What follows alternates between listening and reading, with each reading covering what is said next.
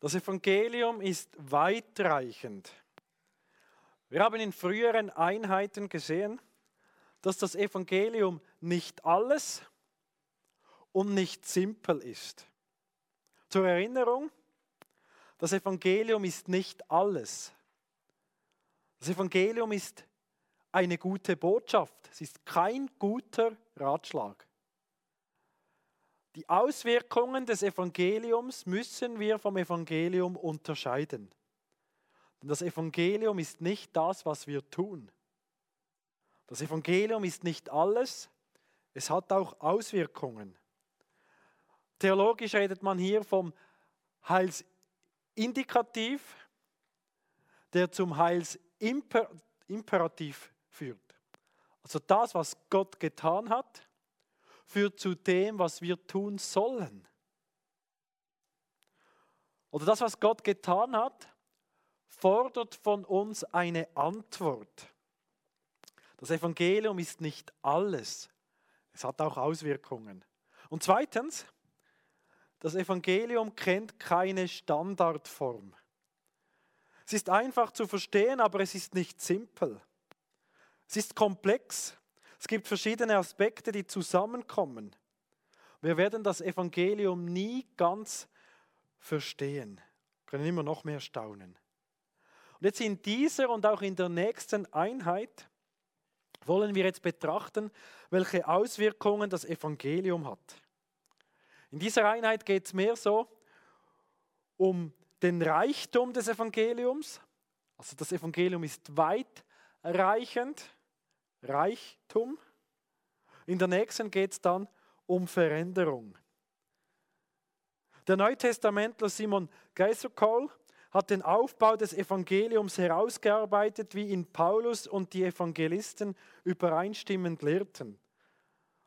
Ganz spannend, wie er das einfach auf den Punkt bringt mit drei Aussagen.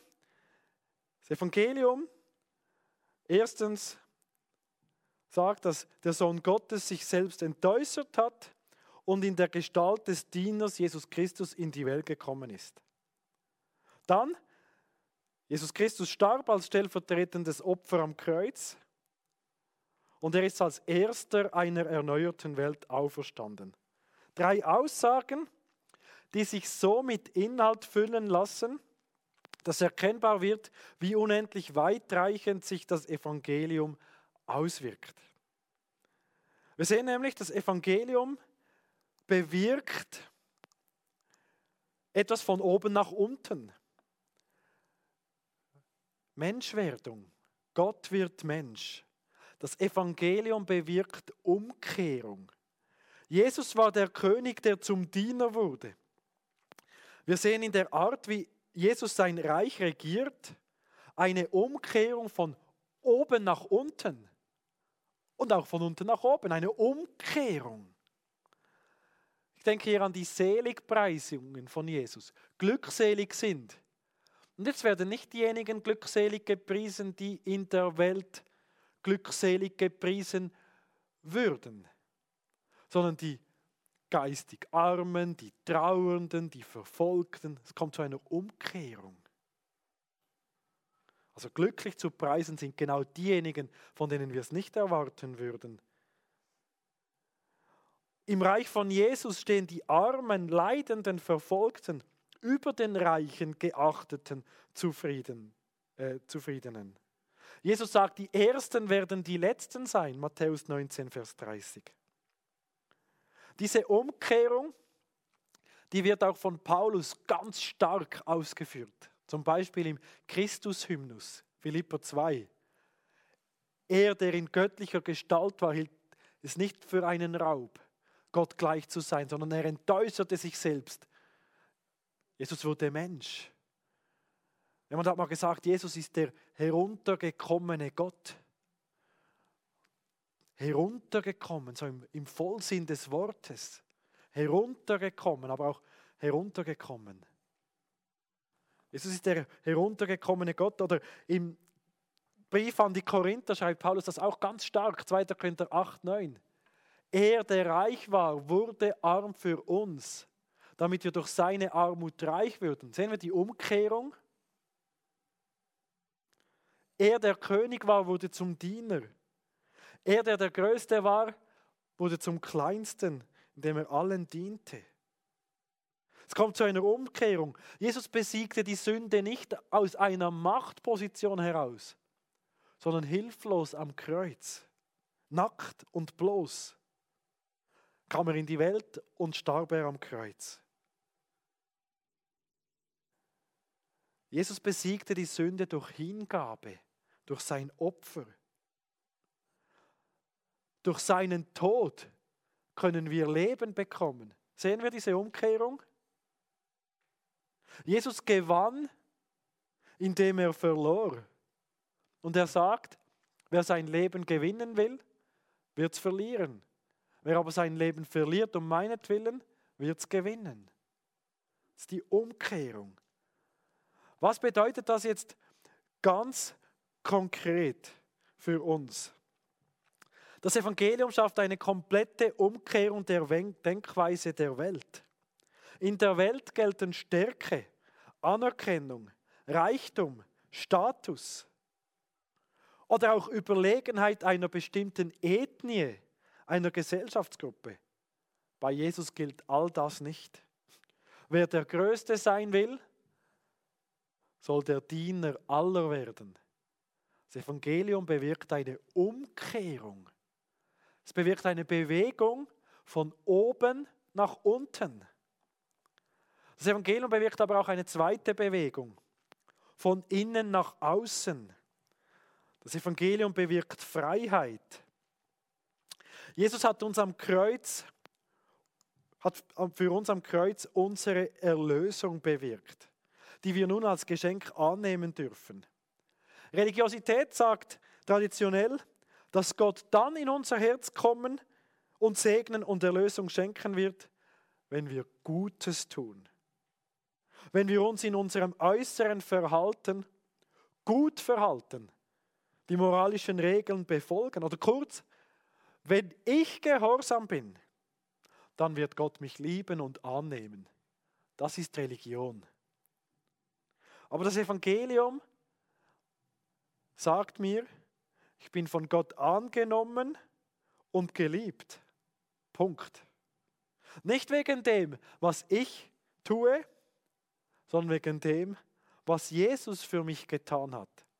Es kommt zu einer Bewegung von innen nach außen. Was bedeutet das konkret? Wir sind nicht aus Werken gerettet, sondern allein aus Gnade. Durch das Werk Christi sind wir in Gottes Augen schön und gerecht. Und wenn ich jetzt tief in meinem Herzen weiß, dass Gott mich in seiner Gnade angenommen hat, er mich bedingungslos liebt, dann kann ich aus innerer Freude und Dankbarkeit heraus gehorsam sein. Religion geht von außen nach innen. Halte dich an das, tue das, mach das und möglichst. Oft führt das auch zu Heuchelei. Und jetzt kommt das Evangelium und es beginnt von innen und dringt von dort nach außen. Es ist so befreiend wenn ich mich nicht äußerlich anstrengen muss, es von innen herauskommt. Wenn wir das Evangelium verstehen, dann revolutioniert das die Art, wie wir nach außen gegenüber Gott, uns selbst und anderen Menschen uns verhalten. Das Evangelium bewirkt eine Veränderung von innen nach außen. Und dann bewirkt das Evangelium noch eine dritte Veränderung, nämlich die Bewegung nach vorne in die Zukunft. Das Evangelium bewirkt Hoffnung. Jesus ist auferstanden, wir noch nicht. Ja. Aber dieser Satz, so banal der klingt, der bedeutet etwas. Der bedeutet, wir werden noch auferstehen. Jesus ist schon Evangelium und wir werden noch auferstehen. Was für eine Hoffnung. Christen haben nicht nur eine Hoffnung aus der Ewigkeit für heute, wir haben auch eine Hoffnung für die Ewigkeit. Das Reich Gottes ist schon aufgerichtet, aber es wird auch noch aufgerichtet. Es ist noch nicht voll gegenwärtig. Das Kommen des Königs und Messias geschieht ja in zwei Etappen, wenn wir die Bibel lesen.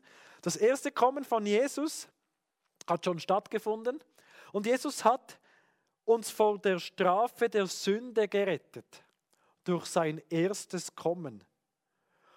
Und er hat uns die Gegenwart des Heiligen Geistes geschenkt, indem er wieder gegangen ist, den Heiligen Geist geschickt hat. Und der Heilige Geist ist das Unterpfand für die Zeit, die kommen wird. Epheser 1, 13 und 14. Also, wir haben den Heiligen Geist jetzt und der beweist, wie, wenn wir ihn haben oder wenn er in uns lebt, dass noch mehr kommen wird. Das ist ein Unterpfand. Es kommt noch mehr. Vollkommene Erlösung. Das zweite Kommen von Jesus steht noch aus. Wenn Jesus das zweite Mal kommen wird, wird er uns von der Herrschaft und Gegenwart der Sünde und des Bösen vollkommen erretten und eine neue Schöpfung bringen. Eine vollkommene, perfekte Welt. Wir sehen also, das Evangelium bewirkt eine Bewegung nach vorne in die Zukunft. Es bewirkt Hoffnung. Was bedeutet das konkret, wenn wir das Evangelium hier verstehen? Dass wir Christen schon jetzt, schon heute im Licht dieser konkreten zukünftigen Realität leben. Wir leben im Blick auf die Zukunft schon heute. Und darum erzählen wir heute den Menschen das Evangelium, weil wir eine Hoffnung haben in der Zukunft. Aber wir helfen auch den Armen. Wir engagieren uns für soziale Gerechtigkeit, weil wir wissen, dass das Gottes Wille ist und er am Ende aller Unterdrückung ein Ende bereiten wird. Ja, das steht noch aus, aber jetzt schon können wir ein Hinweis darauf sein. Und wir integrieren unseren Glauben in unsere Arbeit, weil wir wissen, dass Arbeit sinnvoll ist.